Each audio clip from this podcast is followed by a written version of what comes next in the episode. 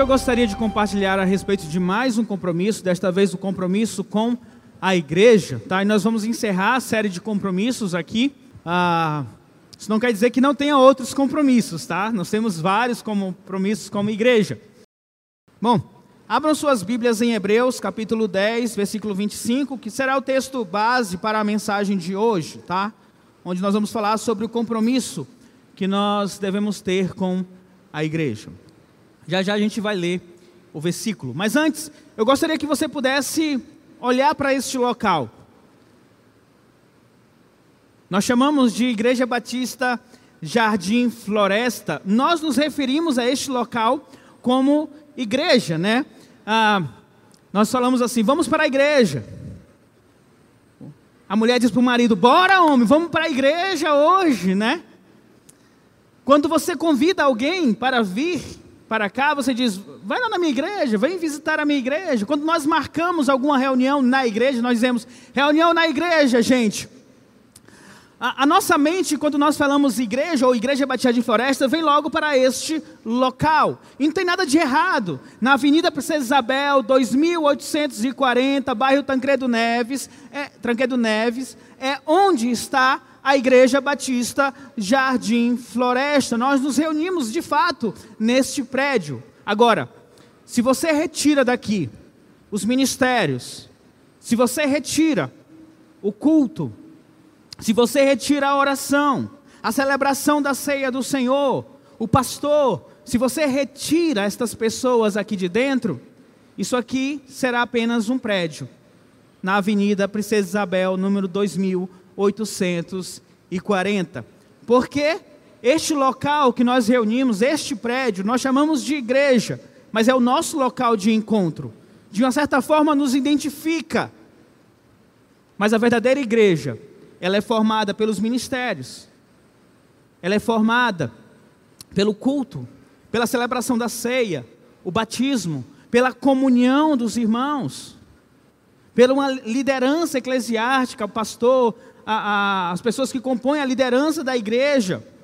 O local é importante, sim, mas o mais importante é o que está dentro dele. Somos nós que somos igreja, porque é aqui que se reúne o corpo do Senhor Jesus Cristo. É neste local que pessoas pelos quais o Filho de Deus, Senhor Jesus Cristo, entregou a sua vida Pessoas que dizem, eu creio no Senhor Jesus Cristo como o único e suficiente Salvador, que se arrependem dos seus pecados, que se reúnem para servir uns aos outros, para abençoar e ser abençoado. É neste local que se reúnem pessoas pecadoras, assim como eu, mas pela graça divina, conscientes dos seus pecados, que lutam, são perseverantes em Cristo, para que o seu corpo não seja entregue ao pecado, que estão constantemente em arrependimento. Neste local, pessoas das mais diferentes nacionalidades, se bem que não é tanto assim não, mas poderia ter várias nacionalidades aqui. Mas com certeza, de vários estados do Brasil nós temos aqui reunidos. Muito embora a metade seja do Maranhão, né? Mas é, é isso é realidade, tá? Estou fazendo uma brincadeira, não. Mas de vários estados do Brasil nós temos aqui presente, inclusive roraimenses. Compõe a igreja, faz parte da igreja. Diferentes homens, mulheres, crianças. Nós nos reunimos neste local para servir e adorar a Deus, porque nós somos igreja do Senhor Jesus Cristo, reunidos. E ela, e ela não funciona apenas no domingo. Na verdade, todos os dias da semana, esta igreja está em funcionamento. Nós temos oração, temos reuniões, temos festas, temos a palavra de Deus sendo pregada, nós temos aconselhamento, temos exortação. Muitas vezes assuntos sérios são tratados na igreja, outras vezes nós temos muitas brincadeiras também. É neste local que somos ensinados pela palavra de Deus, Domingo, terça, quarta, quinta, sábado. Quase sempre nós temos algum tipo de ensino aqui em nossa igreja. Nós somos uma igreja visível. Nós temos o um nome Igreja Batista Jardim Floresta. Nos reunimos aqui neste local. E isso é importante, deve ser importante para nós. Não encare apenas como um prédio, mas encare como a igreja de Cristo reunida aqui presente, e que você faz parte, e você pode fazer parte desta igreja. É aqui que nós conhecemos e fazemos amizades, novos amigos. Nos alegramos, nos alegramos com o casamento. Ano passado teve uma no último semestre do ano passado, né? É, foi um casamento atrás do outro. Eu não podia nem usar uma mensagem de um casamento anterior, porque era, tinha que fazer nova mensagem para o casamento.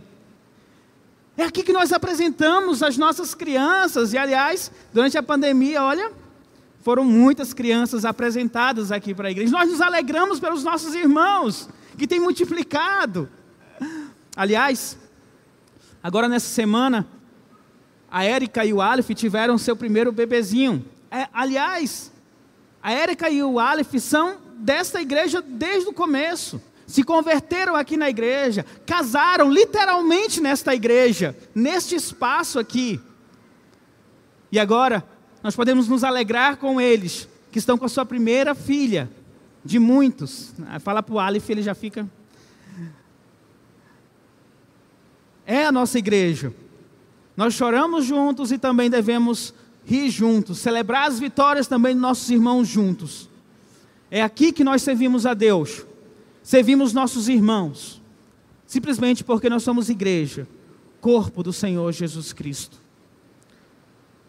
Eu posso dizer, e vocês sabem disso, com grande orgulho no meu coração, que é um privilégio para mim ser parte da Jardim Floresta.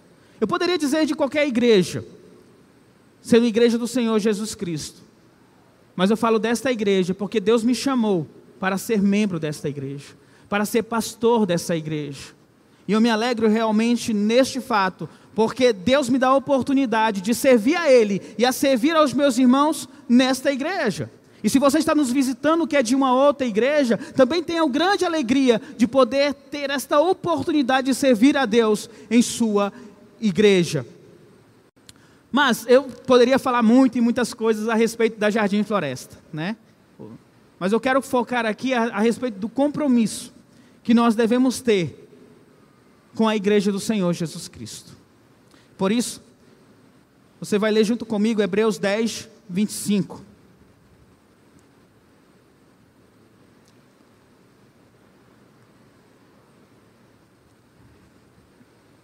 Diz assim: não deixemos de reunir-nos como igreja, segundo o costume de alguns, mas encorajemo-nos uns aos outros, ainda mais quando vocês veem que se aproxima o dia. Vamos orar? Ó oh, Pai, nós lemos uma pequena parte da tua palavra, Senhor, para falar a respeito do compromisso com a igreja. Peço que o Senhor possa me conduzir, ó Pai, nesta mensagem, de modo que sejamos, ó Pai, agraciados pela voz do teu Espírito Santo. Portanto, eu peço que eu seja apenas o mensageiro desta mensagem, ó Pai. Assim eu oro, em nome de Jesus Cristo. Amém, Jesus.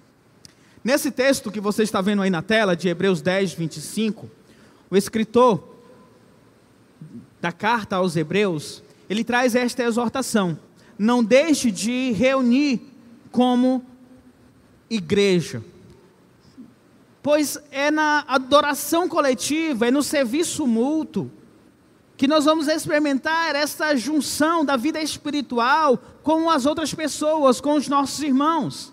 Você não é salvo para viver à toa, você não é salvo para viver sua vida distante de outras pessoas que também professam Jesus Cristo como único e suficiente Salvador. Você é salvo e é chamado para viver como igreja. Ele traz essa advertência: não deixe de reunir-nos como igreja, e ele diz, segundo os costumes de alguns, mas encoraje-nos uns aos outros, ainda mais quando se aproxima o dia do Senhor. Ele traz uma advertência para talvez pessoas que estavam apostatando ou deixando a fé, nesse contexto escatológico, o dia do Senhor está se aproximando, a vinda do Senhor está chegando, o Apocalipse está chegando, podemos dizer assim. O autor, ele não diz aqui por que, que ele está dizendo estas palavras. Não deixe de se reunir. Mas ele diz que algumas pessoas estão fazendo isso. Talvez, pode ser, que alguns, dissuadidos por conta da perseguição e com medo da perseguição, eles pararam de participar das reuniões do culto público na igreja. Porque, claro, em um ambiente de perseguição, onde o governo, onde a igreja, onde a Roma estava perseguindo os cristãos, se eles se reunissem como igreja, era muito fácil identificar. Olha lá o bando de crente ali. Vamos lá, capturar esses crentes. Então pode ser que alguns estivessem com medo de expressar a sua fé, de se reunir como igreja, e não estavam participando, com medo de serem identificados como cristãos. Talvez por isso ele diga: encorajem uns aos outros, para que eles não tenham medo. Na verdade, o dia do Senhor está chegando. Se tem que ter medo de alguma coisa, é do dia do Senhor. Mas também, pode ser que alguns deles tenham de fato, não tenham, eles perderam o interesse de estar ali na igreja de participar com os irmãos da igreja. Não foi por medo de perseguição, mas simplesmente porque estão cansados. Não, querem mais ter essa vida de igreja. Isso é um perigo, porque é no contexto de igreja onde nós temos o maior ensino. É no contexto da igreja que podemos ajudar o próximo e amar o próximo. Aliás, se você ler Hebreus 10, 24, um versículo antes do 25, ele vai dizer exatamente isso, Hebreus 10, 24. E consideremos-nos uns aos outros, para incentivar-nos ao amor e às boas obras. Talvez alguns não estivessem dispostos a este serviço, a considerar uns aos outros, a incentivar o amor ao próximo, as boas obras. Talvez ele estivesse dizendo: encorajem estes irmãos que não querem se reunir na igreja, para que eles possam estar conosco, amando uns aos outros, servindo ao Deus. Ou talvez ainda, alguns deles estavam em pecado, e este pecado, por conta do pecado, estas pessoas abandonaram o convívio com a igreja, se reunir como igreja. Aliás, na sequência do versículo 25, 26, 27, 28, ele vai falar a respeito daquele que, daqueles que apostataram da fé, que deixaram a fé. Mas, quaisquer que sejam as razões pelo qual o autor de, de Hebreu disse: não deixe de participar da igreja, devemos levar em consideração a palavra de Deus, a palavra inspirada por Deus, onde ele exorta a todos nós a não deixar de nos reunir como igreja, de nos encorajar uns aos outros. Encorajar tem o sentido de animar, de motivar, de chamar, a ideia de estarmos juntos. Nós somos igrejas, nós estamos juntos, eu vou incentivar o outro a estar comigo. Geralmente na igreja, eu, como pastor, eu sei mais ou menos onde cada um senta. É só bater o olho que eu sei que mais ou menos senta cada pessoa. Tem uns que não tem regra não, tá? Mas eu sei mais ou menos onde cada um senta. E isso você também deve ter percebido, que talvez na sua fileira aquela pessoa sempre senta. E se você percebe que ela faltou uma, duas, três vezes, por que você não se preocupar com ela? Por que, que ela está faltando? Mas geralmente nós pensamos tanto em nós mesmos que esquecemos do outro. Eu não me importo se o outro está faltando à igreja. O que importa é o que eu estou precisando para mim e o que eu quero para mim agora. Encorajar um ao outro é não perder de vista que não é apenas o fato de se reunir na igreja, mas também nos preocuparmos com as pessoas que fazem parte da igreja, nos encorajar. A vinda do Senhor está próxima. Daqui a pouco eu vou falar um pouco mais sobre isso. Mas o, o fato de encorajarmos uns aos outros tem muito a ver com sermos corpo do Senhor Jesus Cristo. Você não é desligado das pessoas, você é ligado com os outros por causa do Senhor Jesus Cristo. Pela mesma porta que você passou, a porta estreita que te leva à salvação, todos nós passamos. O mesmo pecado que foi perdoado na tua vida foi perdoado na vida do teu irmão também. Me... Nós temos o mesmo Salvador. Aliás, abra a tua Bíblia em Efésios 4, 2 a 7, que isso vai ficar muito melhor nas palavras de Paulo que eu estou tentando falar para vocês.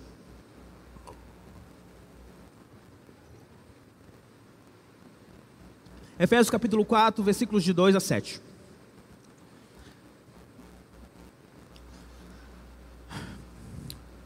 Ele diz assim: Sejam completamente humildes e dóceis e sejam pacientes, suportando uns aos outros com amor. Façam todo o esforço para conservar a unidade do Espírito pelo vínculo da paz.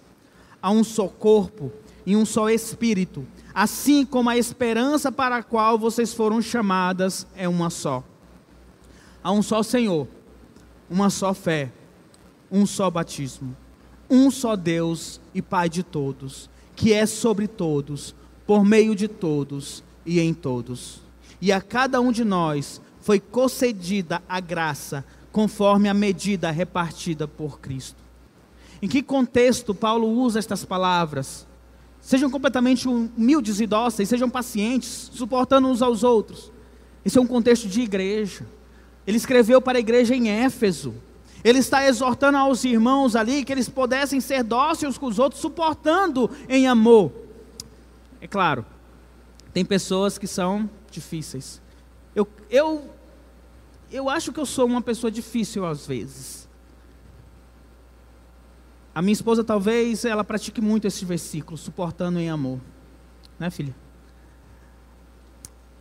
Mas é algo que nós devemos buscar, ser dócil, humilde, paciente com as pessoas que fazem parte da igreja. E aliás, ele diz fazer esforço para conservar a unidade do espírito. Essa unidade que nos liga um ao outro, que é o Espírito Santo. Eu tenho o Espírito Santo em mim, e se você crê em Jesus Cristo, você também tem. Isso nos liga. E precisamos nos esforçar para que isso aconteça. O problema de muitos de nós é que não encorajamos o outro, pelo contrário, desencorajamos. Se alguém não te dá bom, boa noite ali na questão da água, hum, não me deu nem boa noite, também não quero nem saber. Nós agimos muito com o nosso egoísmo, esperando que o outro possa nos oferecer algo para que eu possa oferecer algo para o outro. Se ninguém me dá nada, eu também não dou nada para o outro. Se ninguém me dá boa noite, eu também não dou boa noite. Se ninguém falar comigo, eu também não falo. Nós precisamos nos esforçar. Esforçar diz respeito a você ir além do que você pode. É você colocar uma forcinha a mais. Quando eu estou. Minha esposa sempre diz isso. Estou caminhando ali na esteira, que é raro, coisa rara. Inclusive para a corrida 9 de julho agora, eu vou na pipoca, que eu fui fazer minha inscrição hoje acabou. Decidi que eu vou, eu e minha esposa. Mas eu corro ali um pouquinho, aí eu já quero parar. Ela sempre diz isso. Não adianta, para você superar, você tem que esforçar, você tem que ir além. Se você quer pegar 30 quilos, você tem que ir forçando cada vez mais, né, professor? Tem que gradualmente crescendo. Então você precisa se esforçar para conservar essa unidade dentro da igreja. É dever teu, não é apenas dever do pastor, ou de um líder de ministério, ou do abrace. O vínculo da paz pelo Espírito é dever de cada um de nós de buscar. Por quê? Porque nós somos um só corpo. Nós temos um só Espírito, não há espíritos diferentes aqui não. Há só o Espírito de Deus que habita em nós. Assim como também nós temos uma única esperança do nosso chamado. Todos nós, como cristãos, como aqueles que creem no Senhor Jesus Cristo, temos a viva esperança que ouviremos do Senhor Jesus Cristo: Vinde, benditos do meu Pai, e entrai no lugar que é teu de direito. Todos nós cremos que passamos pela mesma porta, a porta estreita que conduz para a salvação. Todos nós cremos que fomos livres do inferno, do pecado, crendo no Senhor Jesus Cristo. Por isso, devemos encorajar uns aos outros, pois há um só Senhor, uma só fé, um só batismo. E o versículo 6, talvez fecha tudo isso. Ele diz: Um só Deus é Pai de todos, que é sobre todos, por meio de todos e em todos. Um só Deus. Por isso, gente, é uma coisa assim que briga entre irmãos da igreja, é uma coisa assim que não deve haver. Não tem como existir. Nós temos o mesmo Deus, temos o mesmo Espírito, irmãos brigando, irmãos fofocando de outro, falando mal do outro. Isso é coisa do diabo, não é coisa de Deus. É permitir que a sua boca, que seu ouvido, ou as suas emoções sejam usadas pelo diabo. Encorajar uns aos outros é perceber que temos o mesmo Pai, o mesmo Deus, que é em todos, que é em mim, que é em você, que é, existe também em você, que está em você.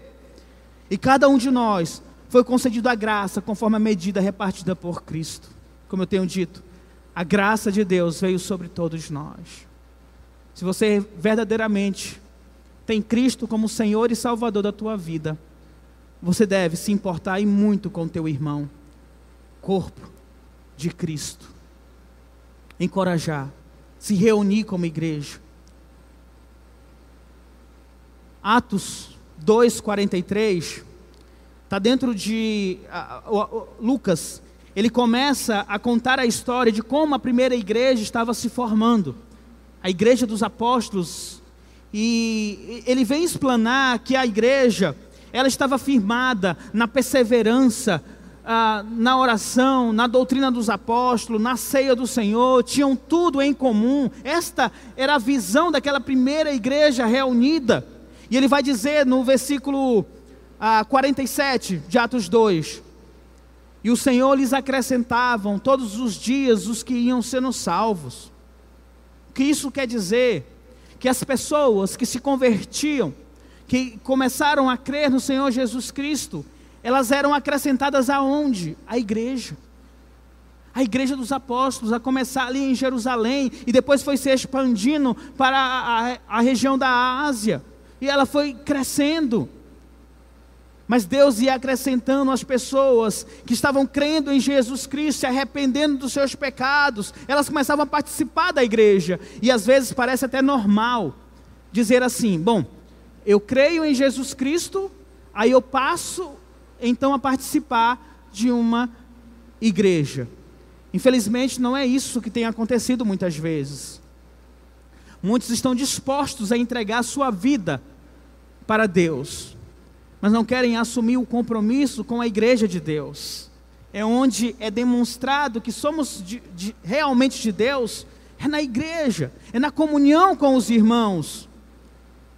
Lembre-se que Cristo entregou a sua vida e morreu pela igreja, como Paulo diz em Efésios 5, 25. Como também Cristo amou a igreja e a si mesmo se entregou por ela. Está falando a respeito da, que, da coletividade daqueles que creem no Senhor Jesus Cristo.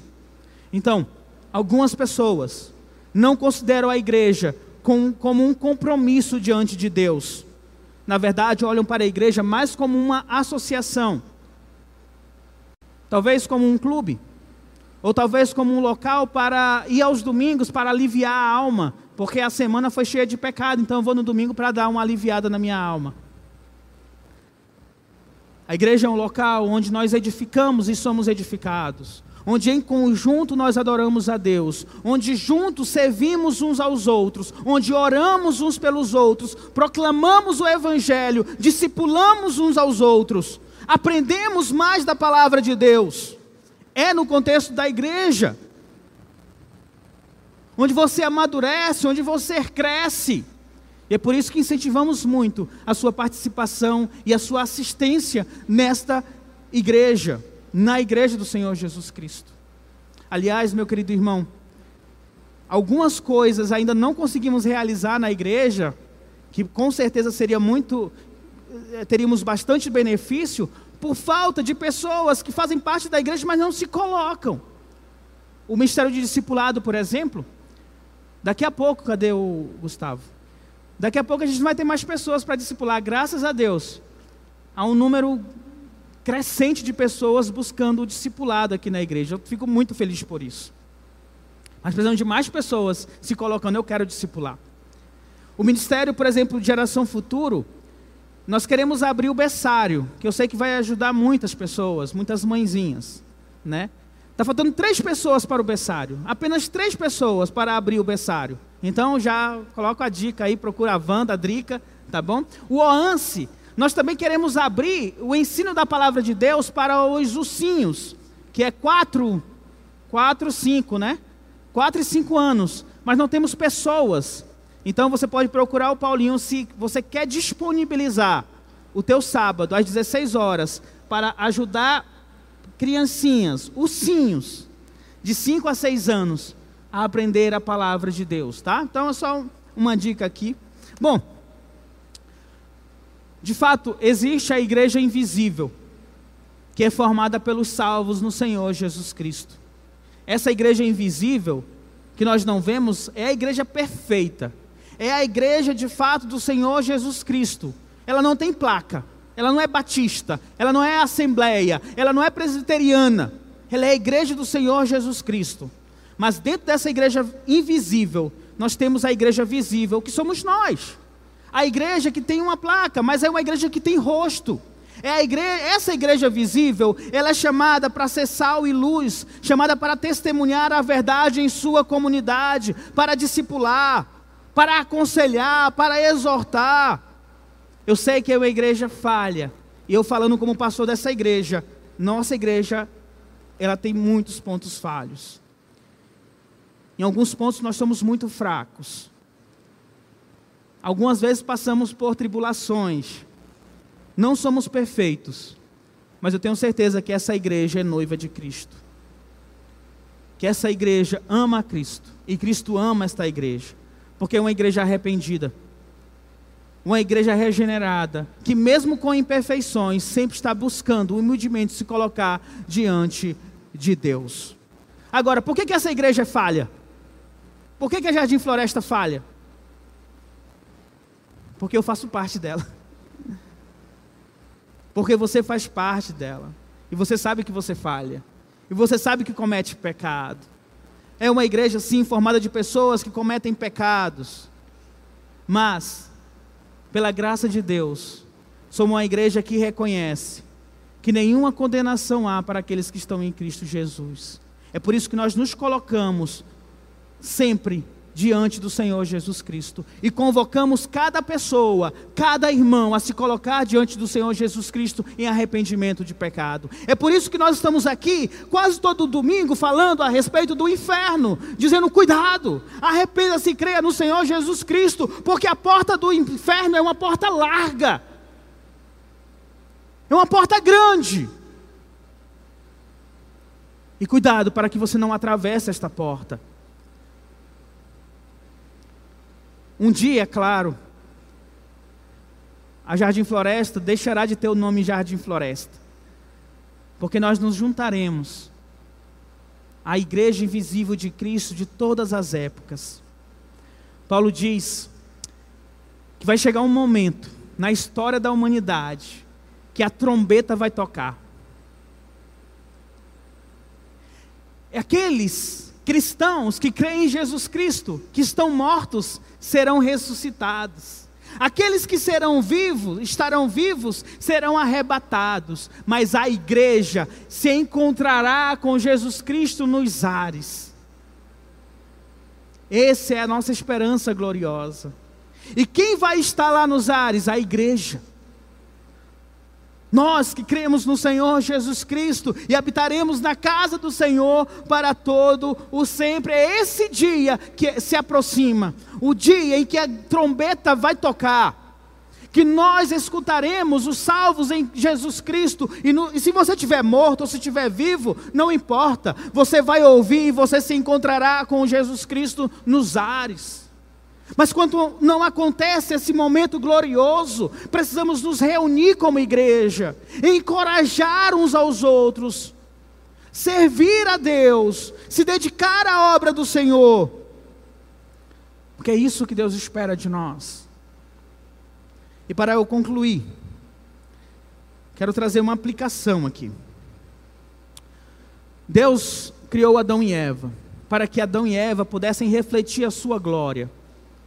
Mas Adão e Eva pecaram. Deus chamou um povo para si, chamou o povo de Israel, para poder serem representantes dele, da glória de Deus nesta terra. O povo de Israel falhou. Deus enviou o seu filho Jesus Cristo como a imagem perfeita de Deus para representar a Deus aqui nesta terra. E Jesus Cristo não falhou.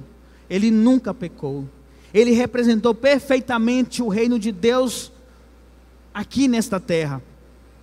Ele passou essa autoridade para os seus apóstolos. E seus apóstolos fundamentaram a igreja. Esta igreja é fundamentada na doutrina dos apóstolos. Agora é nossa responsabilidade como igreja sermos representantes do reino de Deus nesta terra. É bem verdade que existem igrejas que nem merecem serem chamadas de igreja do Senhor Jesus Cristo. Por isso que é importante você avaliar a igreja. Inclusive esta igreja, constantemente, esta igreja ela busca a sua autoridade na doutrina dos apóstolos. Essa igreja se preocupa com a palavra de Deus e, e, essa igreja dá honra, glória e louvor ao Senhor nosso Deus. Se preocupe com a igreja onde você está, porque a igreja é representante do Senhor Jesus Cristo. A igreja, ela não salva ninguém. A igreja, ela não fabrica cristãos. Isso é obra do Espírito Santo em nossas vidas mas a igreja, ela acaba mostrando os cristãos. A começar pelo batismo. Quando as pessoas vêm aqui à frente, e é por isso que nós valorizamos o batismo dentro da igreja, para que seja filmado, para que todo mundo possa ver, para que todo mundo possa celebrar, onde você publicamente diz para todas as pessoas: Eu sou cristão. Eu creio no Senhor Jesus Cristo, e você mergulha nas águas, e você morre para esse mundo e ressuscita para Deus. A ceia do Senhor também mostra quem os cristãos, aqueles que vêm pegar o pão, pegar o vinho, então estão participando conosco.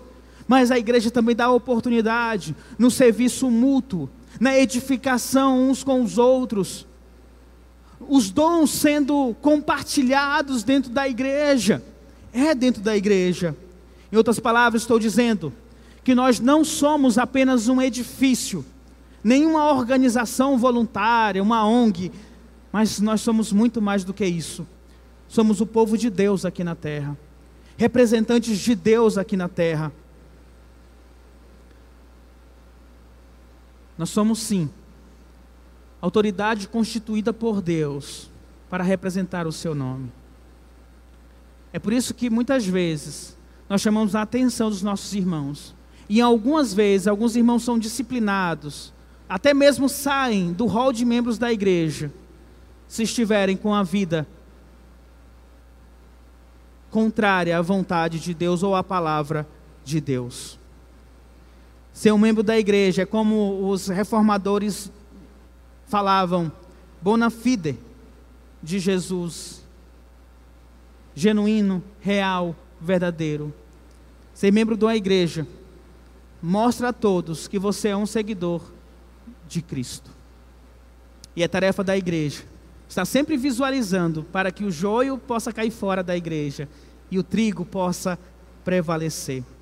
É sua responsabilidade, é minha responsabilidade participar da igreja, nos reunirmos com a igreja, celebrarmos a Deus juntos. E eu termino citando 1 Pedro 2, 9, bastante conhecido por vocês, que diz: Vós, porém, são geração eleita, sacerdócio real, nação santa, povo exclusivo de Deus, para anunciar as grandezas daquele que o chamou das trevas para a maravilhosa luz. Olha só, isso é grandioso demais. Povo adquirido de Deus, que está aqui reunido, que estão reunidos nesse domingo nas outras igrejas espalhados. Mas não podemos nos fechar em nós mesmos. É nossa missão compartilhar o Evangelho de Deus. Que Deus nos abençoe, que tenhamos a responsabilidade com a igreja do Senhor Jesus Cristo. Se você foi chamado para fazer parte dessa igreja, tenha responsabilidade com esta igreja. Assim como eu também preciso ter responsabilidade com ela. Porque é a igreja que Deus me escolheu para estar, para trabalhar, para atuar, para abençoar e ser abençoado. Tá? Isso aqui é para os membros da igreja. Vamos orar? Ó oh Deus, obrigado pela tua palavra, Senhor. Eu peço que aquilo que veio do teu Espírito Santo, Pai, revelação da tua palavra para nós, ó Pai, esteja em nossos corações. E trabalhe esta mensagem conforme a tua vontade em cada pessoa aqui presente, Senhor. Motivando, despertando, Senhor, aproximando da igreja, Senhor Deus, ou afastando, Senhor. Que tu possas fazer a obra, a tua obra em nossas vidas, ó Pai, como tu desejar. Essa igreja é tua, Senhor. Nós somos apenas ovelhas, ó Pai amado. Queremos ouvir a tua voz e praticar, ó Deus amado, a tua palavra aqui nesta igreja, Senhor. A começar por mim, Senhor Deus, como pastor. Desperta em nós, ó Pai, o compromisso real com a igreja do Senhor Jesus Cristo com comprometimento, Deus amado, uns para com os outros, porque fazemos parte do mesmo corpo, Senhor. Tira do nosso meio toda a raiva, todo o rancor, toda a fofoca, Senhor Deus. Tira do nosso meio, Senhor Deus amado, toda cólera contra o irmão, Senhor Deus. Antes, ó Pai, tenhamos um amor, amor verdadeiro uns para com os outros. Que sejamos pacientes, que sejamos humildes, suportando uns aos outros, ó Pai. Perdoando o Senhor, assim como o Senhor também já nos tem perdoado, ó Pai amado. Não nos permita, Senhor Deus, ser uma igreja que envergonhe o teu nome. Antes, ó Pai amado, possamos, ó Pai, representar neste bairro Tancredo Neves, ó Pai amado, a tua palavra. Que sejamos conhecidos, ó Pai amado, pela igreja que glorifica o Senhor Jesus Cristo, ó Pai amado. Que tenhamos amor pela tua obra, amor pelo evangelismo, pelo discipulado, pelo amadurecimento espiritual, Senhor. Que unidos, ó Deus amado, possamos, ó Pai, glorificar a ti, Senhor Deus, e fazer o teu nome conhecido, ó Pai Queremos, ó Deus amado, ser usados pelo Teu Espírito Santo para fazer a Tua vontade. Portanto, usa essa igreja, Senhor, para a Tua vontade. Usa cada um dos nossos membros, ó Pai, com grande motivação e com grande alegria, possamos servir a Ti, Senhor Deus. Eis-nos aqui, Senhor. Envia-nos, ó Pai. Faça a Tua vontade sobre nós, Senhor. Assim nós oramos, meu Deus em nome do teu filho amado Jesus Cristo. Amém, Jesus.